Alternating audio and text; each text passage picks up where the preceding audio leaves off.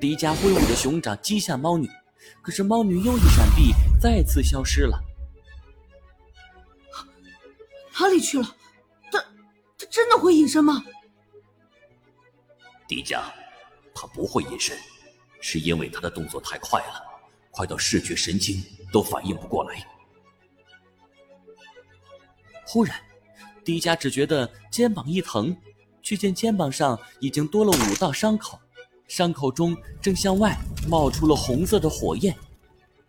猫女突然又出现在前方，拍了拍手掌：“你看你，又慢又笨又弱。”怎么可能是我的对手呢？我不信！迪迦疯了似的跑动起来，一掌一掌的攻击猫女。可是猫女这回并不还击，也不玩失踪，只是灵巧的躲避着。你倒是还手啊！跟我堂堂正正的打一场！你这么好玩，我怎么舍得打你呢？躲在角落的千岁和花泽早就着急了。这是猫女的战术，她在消耗大红熊的火焰能量。迪迦，你小心啊！妈妈呀，这次肯定输定了。千岁，要不我们先跑吧？反正一会儿迪迦跑得比咱们快。火星这么大，你能跑到哪儿去呢？忽然。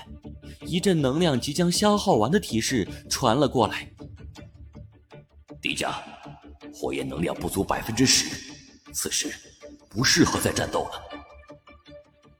猫女就像猜中了大红熊和迪迦的对话，忽然不再躲避，反而攻了上来。他凌空跳起，猛地从上方落下，一拳打向大红熊的头部。迪迦只觉得一阵头晕目眩。砰的一声，摔倒在地上。你已经输了，我没输，还我宝石！迪迦用尽最后的力气向猫女冲了过去。火熊冲撞！话音刚落，他却化作一团火焰。不过这火焰没有冲向猫女，反而像是熄灭了一样。大红熊瞬间消失了，只剩迪迦跪在了地上，正喘着粗气。没了火焰能量，迪迦异常虚弱。迪迦，我要战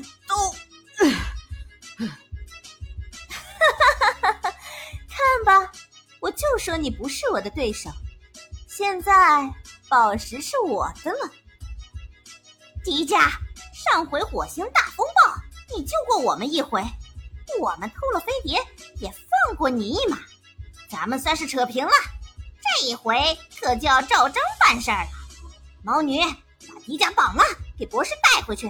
毕竟他身体里的火焰能量对博士可太重要了。就当猫女正一步步走向迪迦的时候，忽然一阵低沉的吟诵声。从神庙中传来，火之子，你的心火不灭，你的意志不屈，你是火星的守护者，你是火星的希望。火焰能量不是为了战斗，而是为了创造；火焰能量不是为了毁灭，而是为了温暖；火焰能量不是为了自私。而是为了奉献，火焰能量不是为了恐惧，而是为了慈悲。这，这是什么声音？这，这是神庙在说话吗？这，这是神庙在赞美迪迦吗？神庙在干扰我的计划吗？卡了个咪！这是神庙在放屁！别管这婆婆妈妈的鬼声音，快把臭小孩迪迦抓了！就在这时，火星弹突然发出了一声巨响，弹壳裂开了，黄色的光芒迸发而出，伴随着低沉的吟诵声，蛋壳上的裂痕越来越多，越来越大。没多久，只听到“咔嚓”一声，整个蛋壳全碎了。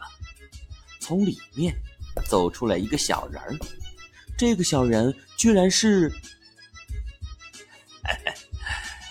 朋友们，我们又见面了。